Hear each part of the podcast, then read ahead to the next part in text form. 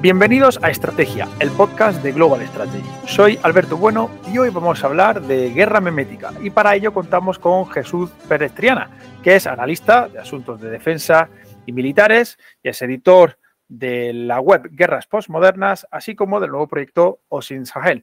Jesús, bienvenido. Pues eh, encantado. Eh, después de tanto tiempo, pues estar yo creo que en el podcast de referencia en temas de defensa español, pues es un, es un privilegio y es un lujo.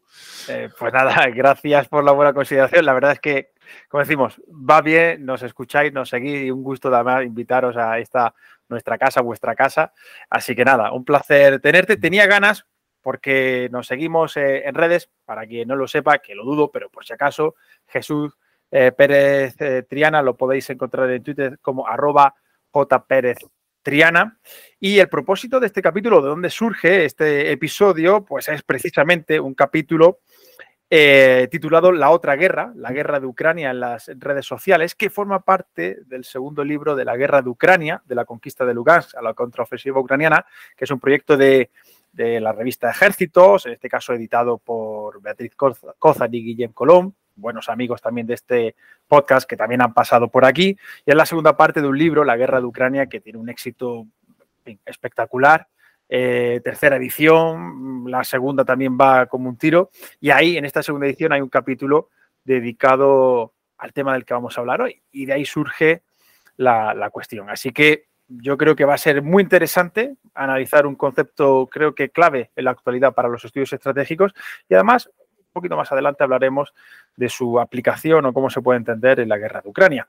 Así que la primera pregunta, Jesús, para abrir un poco el debate, para esto, para quienes hayan escuchado por primera vez este concepto, es qué es eso de la guerra memética, guerra de memes, uh, warfare en inglés. ¿Esto de dónde viene? ¿En qué consiste? Bueno, pues esto hay que entenderlo en el contexto muy peculiar de Internet y del sentido de humor que se maneja en Internet. Porque si uno piensa lo que es las campañas de información, desinformación, propaganda tradicionales, pues uno podría pensar, pues, pues el periodo entre, antes de la Segunda Guerra Mundial, la radio, con los discursos de Hitler, los, las pancartas, los carteles que, que pues eh, hacían, pues compra bonos de, de, guerra, apoya a nuestras tropas, y siempre había un mensaje positivo. Pero hemos llegado al siglo XXI donde la gente es muy descreída, muy cínica y donde los mensajes políticos ya no funcionan tanto el vender lo tuyo como desacreditar. Entonces, en ese contexto de Internet, donde circulan mucho los chistes y donde funciona muy bien desacreditar, burlarse, ridiculizar al contrario, pues en el ámbito, por ejemplo, de la propaganda política, estaba muy claro eh, que funcionaba y circulaban los memes, que los memes, a ver, esto es un concepto que, que acuña en los años 70, eh, recogiendo bueno, trabajos de anteriores, Richard Dawkins, en, un libro que se llama El genio egoísta, y que hablaba de los memes como unidad básica cultural. Él se refería simplemente a cómo en las culturas se eh, transmiten y se reproducen pues, canciones, eh, artesanías, costumbres o, prácticas culturales, y que se reproducían y se viralizaban y, algunas pues superaban el paso del tiempo, evolucionaban. Y este concepto en los años 90 eh, se aplica a Internet cuando se refieren a esos chistes, a esas bromas, a esos eh, guiños, esas, esas, cosas que circulan, que los que estamos dentro de Internet reconocemos y entonces tienen una particularidad y es que primero, por mucho que vayan variando y evolucionando, tú eres capaz de reconocerlo. Es decir, si alguien, eh, y, por otro lado, está en, en permanente reciclaje, reutilización, cambio y transformación. Cuando a la gente le hablas de los memes, eh, eh, ellos piensan en términos, es como eh, al final el tema, el, concepto de meme le ha pasado lo que la palabra redes sociales. Redes sociales era un concepto de las ciencias sociales que hacía referencia a toda la, trama de personas, de contactos en, los, que se mueve una persona en la sociedad, pero si hoy en día vas por la calle y le preguntas a alguien qué es una red social, te va a decir, ah, sí, Facebook, Twitter, TikTok. Pues a, mí me le ha pasado lo mismo, era un concepto que venía de, las eh, ciencias sociales para, especificar, para concretar ese, cómo las ideas, para estudiar y, comprender cómo las ideas se reproducían y se modificaban. Y hoy en día, cuando le preguntas a la gente qué es un meme, te va a decir, es un chiste de Internet que puede tener forma de plantilla, de tal forma que puede ser utilizado y reciclado y, eh, adaptado por la persona. Y, y, además es un esquema, es decir, el chiste puede ser eh, transformado de tal manera que cambia. Eh, eh, y entonces tiene esta, esta, particularidad que yo decía, que tú lo ves y lo reconoces y sabes las estructuras y haces referencia, porque es como un, guiño. Hay una parte del meme siempre que es un guiño al, al, espectador, al que, que hace referencia de... Mm, he cambiado todos los elementos, pero hay unos que, te identifican. Entonces, los memes se han convertido en algo importante en las campañas políticas, esto, y esto lo, lo reflejo en el capítulo en el año 2016 eh, con la campaña de Trump, que tiene a toda la prensa convencional en contra, pero consigue ganar las elecciones. Y luego en el ámbito militar, pues es un tema que llevaba preocupando desde los tiempos de la guerra global del terrorismo por la desinformación y propaganda yihadista. Y que hay una serie de militares que ya eh, llaman la atención diciendo, oye, que en cualquier campaña de o en cualquier planeamiento de, lo que tiene que ver con las operaciones de información, tenemos que tener en cuenta este concepto nuevo de los memes, de cómo, son, cómo el enemigo puede ser eh, que cuestione nuestra, eh, eh, es decir, puede cuestionar la legitimidad de, que, de nuestra presencia en operaciones internacionales, puede eh, convencer a la opinión pública de que nuestra presencia allí es ilegítima o que somos eh, los malos de la película y que este concepto que está en las redes sociales pues tiene que ser tenido en cuenta por los eh, planificadores porque aquí hay una brecha generacional evidentemente. Si hasta ahora pensábamos siempre en radio, televisión, prensa, pues ahora hay que tener en cuenta todas las cosas que están pasando en Internet. Y con esta introducción larguísima creo que, que he conseguido más o menos poner los pies, es decir, poner, llegar a tierra un concepto que puede ser tan vago. No, pero vamos, se entiende perfectamente y cómo, y cómo se puede eh, conectar ¿no? con, la guerra. Algún episodio hemos eh, dedicado aquí en, estrategia precisamente a la desinformación en la política internacional, que estuvo el profesor Manuel Torres. Así que esta es la versión de Warfare, ¿no? aplicada a la guerra, al conflicto ¿no? de, la desinformación y una cuestión muy concreta que es la, de los memes.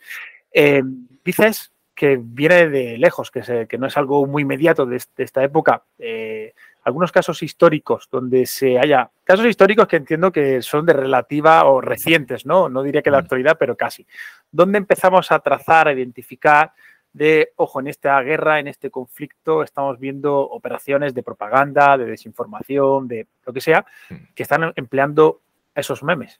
Pues mira, yo creo que, a ver, el primer uso de memes, yo, a ver, como, mm, yo creo que con la primavera árabe, cuando salen los jóvenes en el Cairo, por ejemplo, con carteles y hacen juegos de palabras, utilizan, adaptan logotipos de marcas occidentales y ahí nos consiguen transmitir una imagen de somos una gente joven, occidentalizada, globalizada, mis referentes, mis marcos culturales son los mismos que los tuyos y apelan a una audiencia internacional. Y ese yo creo que es el primer caso positivo de eh, veo que aquí la gente está consiguiendo con un solo, en una panorámica, con un tipo sujetando el cartel, esa foto rápidamente se viraliza y se transforma, es decir, y, hay logotipos, y hay chistes, y hay eh, eh, viñetas que se transmiten por las redes. Y reducen todo un conflicto enorme y toda una problemática social a mirar la gente joven de, de las sociedades, perdón, de las sociedades árabes han salido a la calle y se han puesto en marcha porque quieren que su país evolucione. Si nos vamos a la guerra, yo creo que lo primero fue, eh, la primera vez que yo dije, aquí están pasando cosas raras, eh, y fue un fenómeno, que, fue, fue un acontecimiento que me hizo pensar sobre muchísimas más cosas, fue 2013, cuando el, régimen de las tropas gubernamentales sirias eh, utilizan armas químicas contra su propia población, eh, los prorrusos, pro Bashar al te van a decir que es imposible porque ellos estaban ganando la guerra. A ver, estaban, tenían un problema serio de desventaja en cuanto a personal. Había habido enormes deserciones en el ejército sirio. Eh, si tenemos por un lado las deserciones, tenemos la, eh, mm, es decir, la pérdida, es decir, hay, un hay un sector del ejército que se pasa y se transforma en el ejército sirio libre y tenemos al régimen de Bashar al-Assad que forma parte fundamentalmente de una minoría a la, agüita. Entonces compensan, es lo que quería decir, compensan esa, esa desigualdad, esa simetría eh, con el empleo de armas químicas.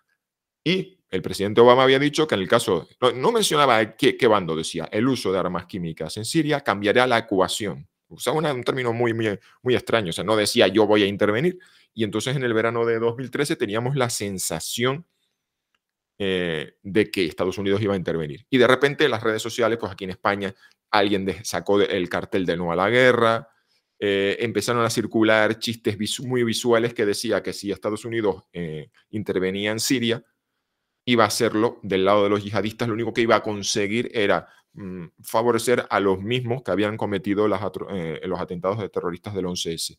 Y aquella campaña fue lo suficientemente eficaz porque generó dudas aquí en Occidente. Estados Unidos no intervino. De hecho, Obama dudó, decidió que, la, que lo que la, última palabra la tuviese el, eh, Congreso en Estados Unidos. Eh, viajó el secretario John Kerry a, Londres, lo negoció con los británicos y en una rueda de prensa le preguntaron que, si los rusos o si alguno, perdón, que si Bashar al-Assad, los rusos, que si al-Assad proponía deshacerse de las armas químicas, pues eh, Obama pues, no bombardearía a Siria y, y, daría esa solución. Y entonces rápidamente Lavrov dijo que él proponía un plan y demás. Y fue una sensación de, aquí ha habido una campaña de desinformación y propaganda que ha tenido efectos en una guerra. Ha inhibido eh, la participación de Occidente, que hasta ahora pues tenía un, historial de intervenir en los Balcanes en los 90, había intervenido en Libia, y fue la primera vez, en el año 2013, que yo vi a la, hiperpotencia estadounidense, que había vivido su momento unipolar, dudar. Y pasaron dos cosas en el 2013. O sea, a partir del 2013 pasaron dos cosas al año siguiente. Estados Unidos duda y al año siguiente, en el 2014, pasan dos cosas. Rusia invade Ucrania y, eh, y China multiplica las obras en los atolones y en las islotes del mar de la China meridional. O sea, se disparan las obras de, dragado y de construcción de base ante la perspectiva pues, de que Estados Unidos eh, había dudado y ya no era la, hiperpotencia que había habido. Y luego ya, evidentemente, después ah, de la invasión, la primera invasión rusa de Ucrania, eh, que se apodera de, Crimea y luego hace una guerra proxy en, la parte oriental, también fue el momento, uno de los memes más potentes fue los ucranianos son nazis, ha habido un golpe de Estado de Kiev, no tiene, no tiene Occidente ninguna legitimidad de actuar allí y esa inacción occidental le permitió a Rusia, uno, quedarse con Crimea y dos, que el conflicto se enquistara. Porque si, a eso hay que pensar que si todo el, el apoyo que se le ha dado a Ucrania en el 2022-2023 se lo hubiese dado en el 2014, pues no estaríamos en esta solución. Mm. Y ahí fue mm. ya el momento en que yo dije, aquí está pasando algo, porque veo que la, la capacidad de estas campañas son, eh, estas campañas son capaces de inhibir a Occidente, al todopoderoso Occidente y Estados Unidos, y, y, um, llevarlo a la inacción, a la duda y a, la pasividad, que le da un margen de actuación a, países como Rusia, que de hecho, y con esto termino, es curioso porque hay un concepto que se llama el, eh, que se maneja en términos antiacceso de negación de área, que se refiere a la capacidad de un actor para impedir a un tercero, en este caso sería, por ejemplo, Occidente, mover fuerzas a un teatro de operaciones y luego moverlo. Y, alguien, y hay alguien eh, por ahí, eh, eso sí, que planteaba que, lo que estamos viendo es el, el, equivalente informativo del antiacceso y denegación de área, que mm. es el empleo de las herramientas de información para generar dudas, eh, rechazo y, y, al final pasividad, ah, pasividad en Occidente y hacer que no intervenga en un conflicto.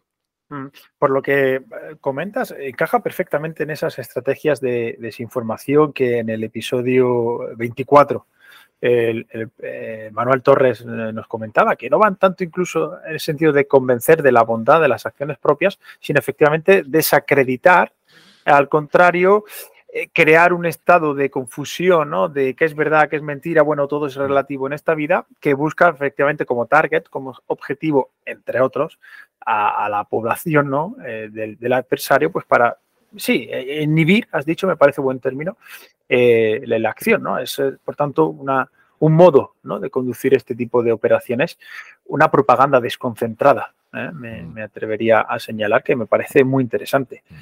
Mm, comentábamos, o, introducí yo al principio, que, bueno, ha crecido el interés por esta cuestión. Este capítulo en el libro, en la segunda parte de, la guerra de Ucrania, en este segundo libro, con un capítulo específico. Eh, creo que Ucrania efectivamente merece un apartado propio, ¿no? Con lo que eh, supone esta, esta guerra. Eh, el otro día o hace unos días, hablando con algunos colegas por, por Twitter, comentaba que si en los 90 estamos ante el efecto CNN, quizás ahora podremos empezar a hablar del efecto Telegram, ¿no? Por lo que supone. Y creo que que puede ir, que, los tiros pueden ir por ahí. eh, ¿qué tiene de, um, guerra de memes, de guerra mimética, de mimtic warfare, la guerra de Ucrania? ¿Qué estamos, qué estamos viendo? Uy, pues eh, en Ucrania ha sido fundamental, porque si en el año 2014 la, la capacidad rusa de vendernos que allí había habido un golpe de Estado dirigido por nazis y que y por tanto las autoridades surgidas del Euromaidan no tenían ninguna legitimidad, que los ucranianos eh, pues eran de ultraderecha, era un pueblo de ultraderecha, el ultranacionalismo era una amenaza y eso había terminado generando una pasividad. Eh, aquí ha habido un... Eh, aquí los rusos primero han tenido un problema y es que ha sido difícil vender eh, esa ambigüedad moral y esa ah, confusión informativa en una situación tan, tan clara como una invasión. La cuestión es que eh, la sociedad civil ucraniana se ha volcado en, esta guerra. La sociedad ucraniana sí se siente absolutamente movilizada. Allí tienes a, pues, a los hombres eh, de 18 a 50 años llamados a filas, hay toda una red de... Decir, mm, toda la sociedad entiende que esta guerra es fundamental y la diáspora está eh, participando en esa, es decir, en mantener viva la llama del interés por el conflicto. Con lo cual, ¿cómo mantienes la llama del interés y cómo mantienes eh, el, porque generar noticias, o sea, no, no es suficiente generar noticias. Entonces, en este mundo en el que hay tanta, tanta, tanta competencia de cosas que además, como lo llamamos la economía de la atención, que compiten por nosotros. Entonces, la única forma de mantener ese interés es hacer cosas visualmente impactantes, llamativas en medio. Tú estás navegando, pasando con el dedo por las redes sociales en tu teléfono móvil y te tienes que parar porque hay un chiste, porque hay algo llamativo o impactante. Y además, como bien apuntabas, hay una cuestión y es que ya las campañas de información respecto a un conflicto ya no giran en torno a nuestros hombres son los más valientes, nuestras mujeres las más laboriosas, nuestro, y, una foto idílica de un tipo fornido con un fusil marchando al frente, como podíamos pensar en los, en los carteles de la Segunda Guerra Mundial, sino que en esta sociedad cínica y descreída lo que más funcionan son los chistes y las burlas al contrario. Y además, esto ha tenido un, un, efecto, por así decirlo, catártico. Uno es burlarse del supuestamente segundo ejército más grande del mundo, más, poderoso del mundo, no más grande, más poderoso. Es decir, hay un desastre. La, eh, la sociedad ucraniana ha hecho como eh, una catarsis colectiva de nos vamos a. Una vez ya pasado el susto de pensar que en tres días iban a, a ocupar todo el país, o en una operación fulminante no ocupar todo o al menos apoderarse de Ucrania, pues ahora nos enfrentamos a este oso enorme y, poderoso burlándonos en su cara, lanzándole el desafío de decir, nos quitamos el miedo de, encima burlándonos. También el humor ha tenido además un elemento también de catarsis, porque la vida del ucraniano medio ahora mismo es una sucesión de, pues de, tensión, depresión, noticias. Es decir, la persona que está implicada, eh, y he dicho que toda la sociedad está implicada, y el que está allí está o combatiendo o participando en el esfuerzo colectivo, y el que está acá pues está todo el día pendiente de las redes sociales y, no hay semana en el que no se, a un ucraniano medio no le llegue la noticia de la muerte o el fallecimiento de alguien, eh, porque ha sido un civil que ha caído sepultado en un edificio, el que no ha tenido un conocido eh, que, ha, que, ha, caído en combate. Entonces el humor, y el humor incluso negro, y el humor eh, mm, en este contexto se convierte en una herramienta para, eh, para hacer frente, para batallar este, el horror de la guerra. Y es algo que te lo confirman los propios ucranianos, que si nosotros que tenemos, es, es que los memes ucranianos que circulan entre nosotros son de un humor muy negro. Mm. Entonces, la forma, es decir, mm, la forma que han tenido los ucranianos de seguir manteniéndose relevantes en un panorama informativo que ha tenido, pues imagínate, mil temas, eh, y que no ha, y ahora mismo que estamos en una situación de un, no, voy a decir de estancamiento, pero sí de, de pausa estratégica antes de, del comienzo de la ofensiva, pues eh, la manera siempre ha sido el humor, de, ser relevantes y de llamar la atención. Hay, hay algunos, eh, simplemente por comentarlo, ¿no? para quien nos esté escuchando y a lo mejor no ubique, pero la guerra de Ucrania, y tú me corriges o, profundizas, ¿no? que creo que además se, incluso han saltado a, la prensa generalista, es decir, que quienes incluso no están en, redes han podido ver, que es, por ejemplo, la cuestión esta de Saint Javelin, ¿no? De mm. Santa Jabalina, ¿no? Una especie de santa dentro de esa, ¿no? De, la cosmovisión ortodoxa, ¿no? Pues eh, mm. eh, como uno de estos memes recurrentes o incluso la cuestión esta de la, NAFO, con este, estos perros ¿no? japoneses, estos no son ejemplos de, esta guerra de memes, ¿no? Ah, sí, a ver, esto es curioso porque hay un dibujante, eh, un diseñador gráfico estadounidense, que coge una, dibuja una virgen, eh, a una dibuja, eh, que forma parte de la iconografía ortodoxa y le pone un Kalashnikov. Y, y esto circula, o sea, lo, pone el cuadro a la venta y con, muy poco éxito. Creo que lo llevó a una galería de arte y no se vendió. Lo que pasa es que eso estaba en un catálogo y en el momento en el que Estados Unidos le entrega misiles Javelin, que significa lo que significa jabalina, que son los misiles pues, con modo de disparo, dispara y olvida, que tienen un modo de ataque vertical eh, que em, caen picados sobre el blindaje superior de los carros de combate, que es uno de los... En eh, los primeros meses de la guerra, además, era quizás junto eh, con los Bayraktar turcos, ¿no? Fue los que esos, eh, ¿no? que, hicieron fortuna, ¿no? En la prensa, ¿no? sí, sí, sí, llamaron muchísimo, captaron la imaginación. Luego los ucranianos dicen, bueno, la artillería fue la fundamental en la defensa de Kiev, lo que pasa es que sí, pero bueno, estamos hablando de lo que, lo que, lo que sí, sí, llega, ¿no? que, justamente. Que, que, los ucranianos, te, que, cuando uno lee a los ucranianos dicen, lo que cautivó la imaginación del, de la opinión pública no es necesariamente lo más relevante para nosotros en, en términos tácticos, pero sí. Entonces, la cuestión es que hubo un sentimiento eh, generalizado de alivio por la recepción de los, de los misiles Javelin. Es que hay una cosa, que estos misiles se recibieron muchos años después del fin de, la guerra, perdón, del alto el fuego eh, del Donbass. Estados Unidos no se atrevió a darle misiles Javelin a, Ucrania en el 2014. Por eso decía yo que si hubiésemos apoyado a Ucrania en el 2014-2015, pues ahora no estaríamos en el lugar donde estábamos. Entonces, esa alegría, alguien cogió la imagen de, la, de, la, Virgen con el Kalashnikov, que por cierto, eh, había, la primera vez que yo vi una imagen así fue en un reportaje eh, sobre Caracas, que hay una, el barrio eh, del 23 de enero, eh, y había unos varios colectivos de estos que apoyan a Chávez, y había una imagen de la Virgen de, la, Virgen de Coromoto con, con, un Kalashnikov, que fue bastante, fue un, mural que fue bastante escandaloso. O sea, que esta idea de iconografía cristiana y armamento circulaba por ahí. Bueno, pues alguien cogió, le cambió el Kalashnikov, sin consultar, por supuesto, con el autor original de la imagen, y le plantó el misil Javelin. y la gracia es que lo que era una virgen una Madonna con, con, un Kalashnikov en vez de niño, pues eh, alguien lo, decidió llamar eh, Santa Jabalina.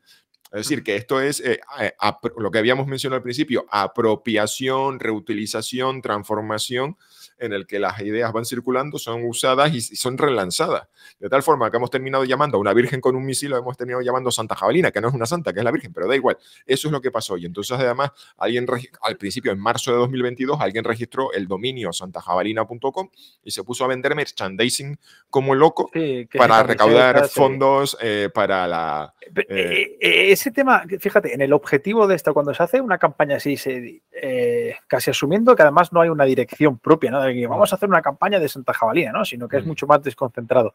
Pero ahí el objetivo es la población ucraniana en cuanto a moral, es la población occidental para que, oye, apoyar a esta gente que mira que no, que el David contra Goliat se lo tienen mm. creído y van a por todas. Mm. O sea, porque fíjate, en el caso histórico que hablabas eh, de, Siria, eh, el empleo, entre otras herramientas, de eh, memes, pues como una forma de desacreditar era la opinión pública estadounidense o el dark occidental para eh, evitar o tratar de disuadirles de que intervinieran en Siria. Mm. Sin embargo, aquí, mm. ¿quién es, quién es el objetivo de esa campaña? también es la sociedad occidental, pero en este caso para apoyar ¿no? Mm. a Ucrania.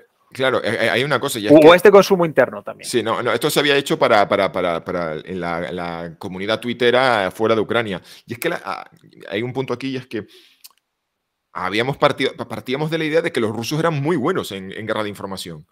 Eh, y yo había puesto, decir, habían conseguido con éxito eh, desanimar a Occidente a intervenir en la guerra de Siria de 2013, habían han conseguido desanimar a Occidente de intervenir en, Ucrania, apoyar decididamente, porque yo recuerdo, estuve buscando noticias y España mandó cascos, chalecos y tiendas de campaña en el 2014, ahora estamos enviando Leopard.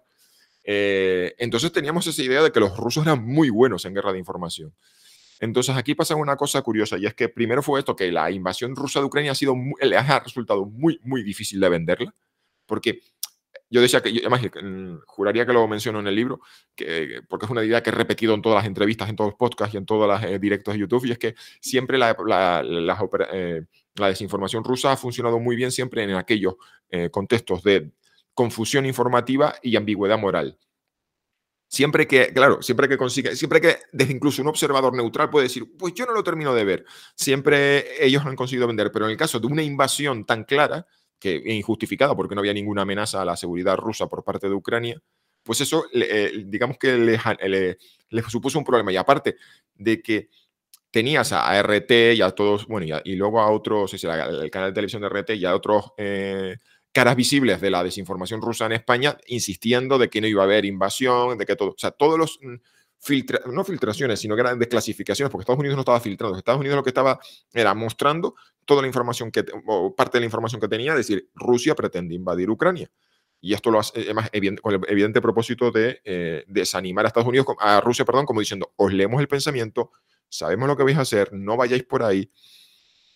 Y entonces hubo un, por parte de, de, las, de, las, personas que hacían de eco de la línea informativa rusa, pues repitieron e insistieron mucho de que había que ser muy idiota para que Rusia. Sí, que era todo propaganda. O sea, claro, partíamos de la premisa de que los buenos haciendo guerra mimética eran pues los rusos, entre otros. entonces, quedaron muy, entonces quedaron muy desacreditados. Es decir, la gente, además yo lo noto, se notó y lo mencionó en el libro, ¿no? Los reproches, por ejemplo, Inna Finogenova que era la cara visible de, RT en español, cuenta en su canal de Telegram privado, pues que ella dice que nunca había recibido tanto odio en su vida.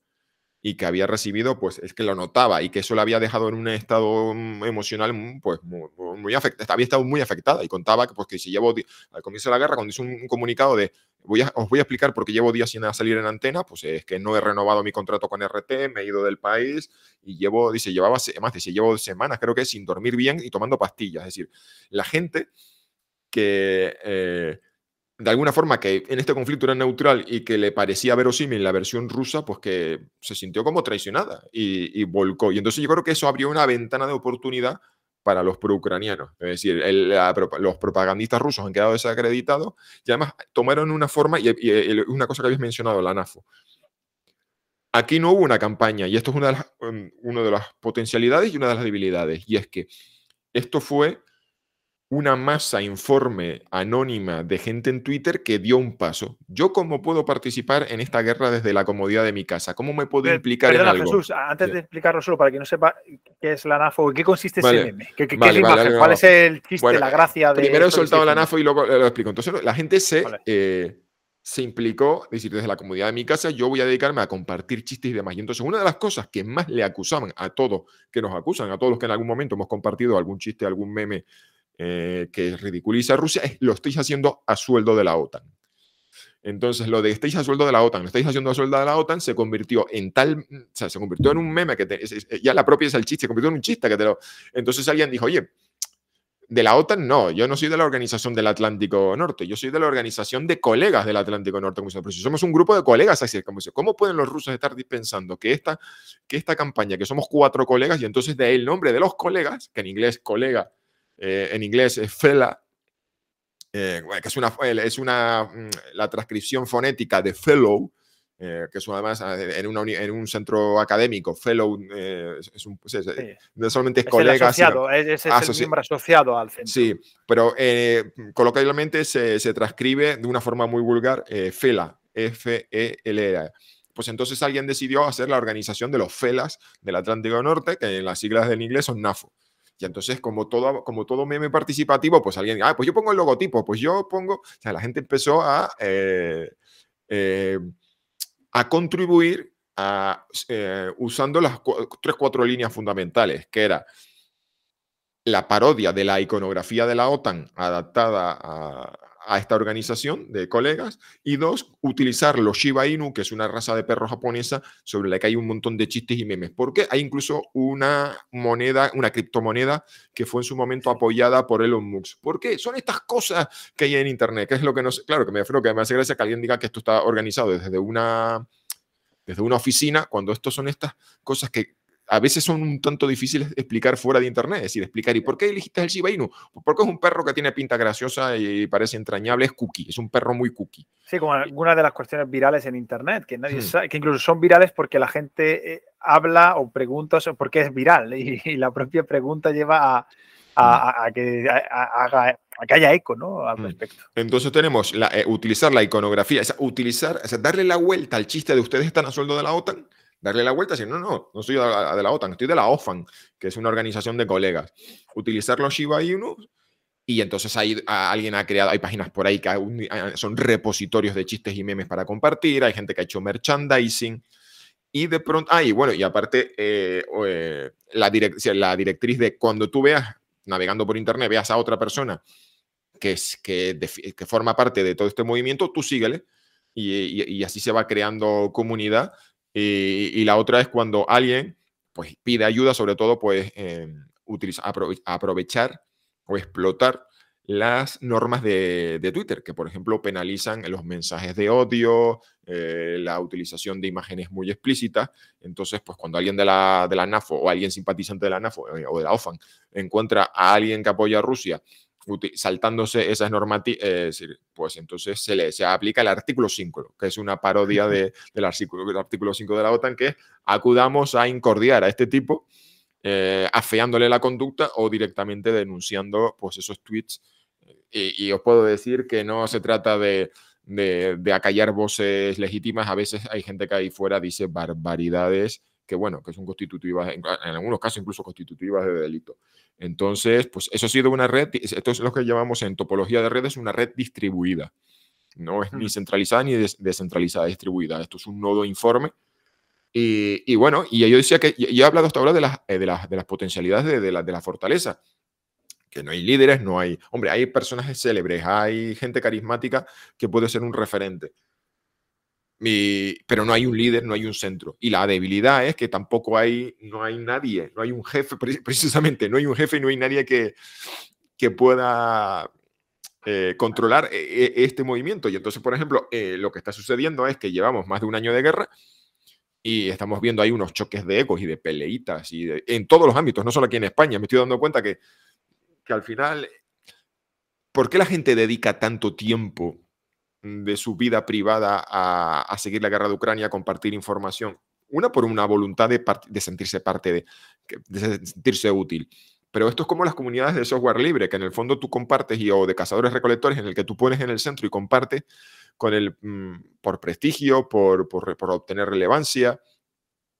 Y, y, al final eso pues termina siendo pues un, ah, generando unas dinámicas negativas. Que yo me refiero que, que, que esto no tiene la ventaja de que no hay un jefe y no hay nadie que lo controle, pero por otro lado también ha tenido el lado negativo de que mm, a veces pues hay unos choques ahí que yo tampoco termino de comprender, y, pero porque es así, porque es caótico y porque forma parte de, Mm, eh, solo, eh, por tanto, una, una, pregunta a este respecto. O sea, en la guerra de Ucrania y, con este uso de memes, lo que estamos viendo es que bien sea desde Ucrania hacia afuera o incluso desde fuera, es una cuestión que tiene que ver mucho, al menos en lo que a nosotros nos toca, con audiencias occidentales. Es decir, bien que sea los, el objetivo o bien que sea eh, colaboradores, cooperadores, pues como dices, ¿no? Por gusto, porque están en redes, porque simpatizan, porque, en fin, por lo que sea, de este fenómeno. O sea, no es algo tanto que se desarrolle como tal dentro de Ucrania o en la propia guerra, sino que busca la, audiencia ¿no? Eh, occidental. Bueno, eh, ojo, eh, los ucranianos tienen sus propios memes y, a veces, claro, ellos te dicen que esto es intraducible, es que son juegos de palabras. Claro, hay como es el que se traduce, en cuanto se traduce se pierde la gracia. Sí, exacto. Entonces, los ucranianos tienen sus propios memes con los que se dan ánimos, con los, cuales, con los que se burlan de Putin, con los cuales exaltan a sus soldados y hacen chistes, y eso es un circuito. Y luego eh, tenemos los memes que circulan en inglés y luego por comunidades.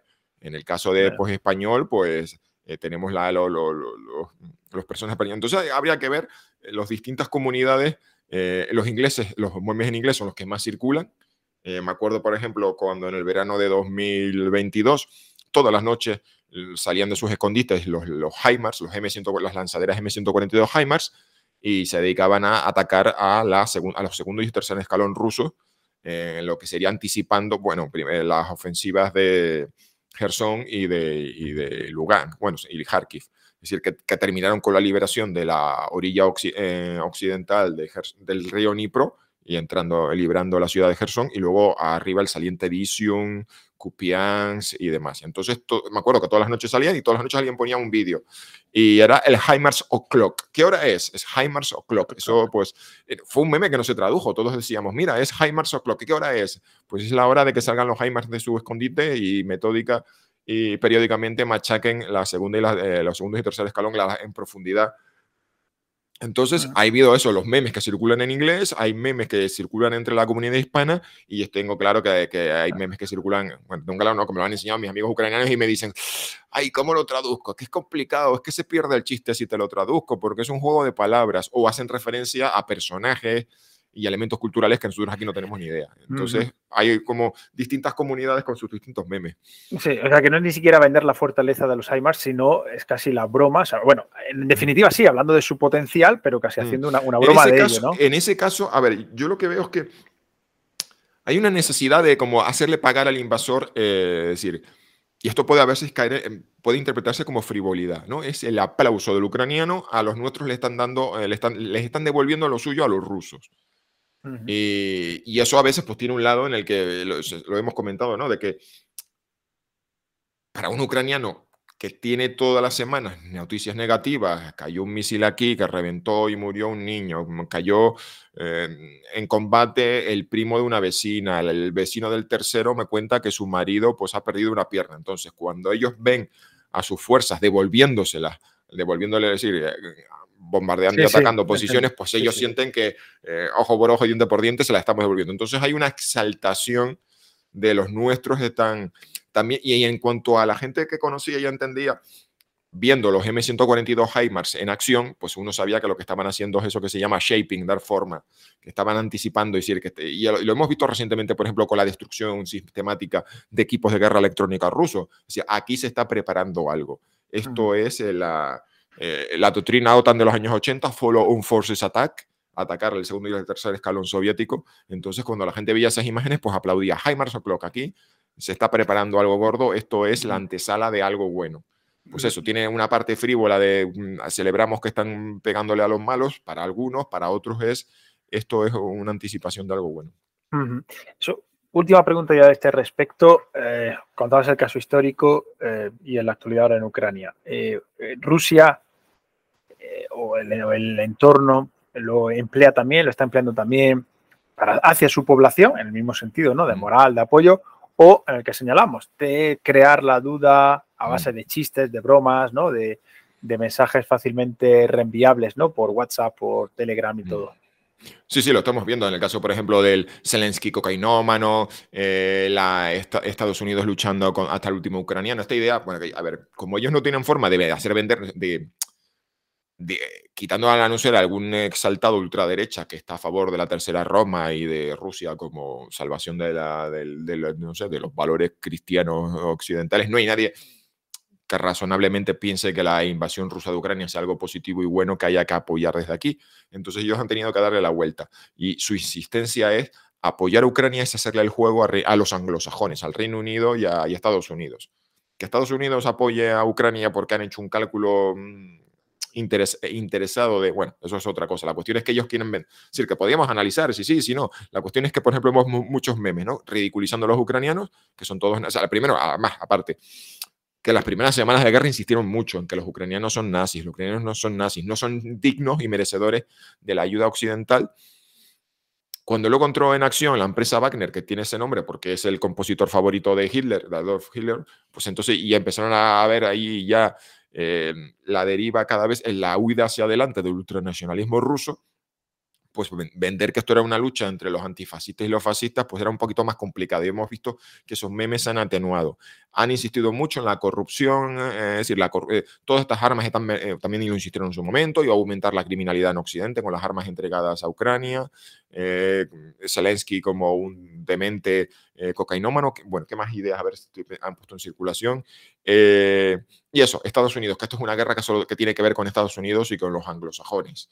Eh, y utilizando mucha iconografía ahí del tío Sam con su sombrero de copa, manipulando Europa y demás. Entonces, sí, sí, los, rusos han usado pues eh, sus memes Lo que pasa que ya te digo que tengo la sensación que en esta guerra, comparado con el 2013, con el 2014, han tenido mucho menos éxito a la hora de convencernos a los europeos de que nos quedemos al menos, o sea, que, que seamos pasivos y que nos desentendamos de esta guerra porque es sucia y porque mm. sí, que no hay, no hay, aquí no hay ideales nobles que defender y no hay nada puro y decente que defender. Mm. Eh, quizás como punto de final, ¿no? Pues para el éxito de este tipo de campañas en los, eh, esos dos elementos que mencionabas, ¿no? Acerca de la, ¿no? de la sociedad, ¿no? Y esa también esa ambigüedad moral que puede, o esa duda moral que exista, ¿no? Respecto a la distribución de causas, ¿no? Pues que sea efectivo. Bueno, pues eh, Jesús, muchísimas gracias por traernos esta, este concepto, esta idea, esta propaganda sofisticada, propaganda por otros medios del siglo XXI, de época de redes sociales. Eh, un placer eh, tenerte aquí. Pues encantado, y eso es un tema, pues simplemente que, invito a que anda la próxima en los, conflictos, que es un tema observar en los conflictos, porque no solamente nos permite ver las estrategias de ambos bandos, sino nos impide, nos, nos, permite entender eh, las, es decir, qué, qué, son, cuáles son las ideas que están intentando poner sobre la mesa cada bando, y nos permite detectar pues el, el estado de ánimo. Y con esto, mira, yo tengo una, un, último detalle que me había olvidado mencionar. Yo recuerdo estar haciendo muy atentamente los memes del proceso secesionista en Cataluña en el año 2017. Y recuerdo cuando empezaron a circular memes en el que aparecía el, los bancos que tenían sede social en Cataluña abandonando Cataluña y, utilizaban la foto de, creo que era Piqué, el jugador de fútbol que abrazaba a Neymar y que decía se queda, porque se dio la noticia de que el jugador Neymar había renovado con el, con, el, con el Barcelona, cosa que resultó ser falsa y se convirtió en un chiste. Y entonces la gente empezó a hacer circular eh, memes en el que aparecía abrazado y donde, la, y donde estaba la cabeza del de, jugador Neymar aparecía en los logos de los bancos.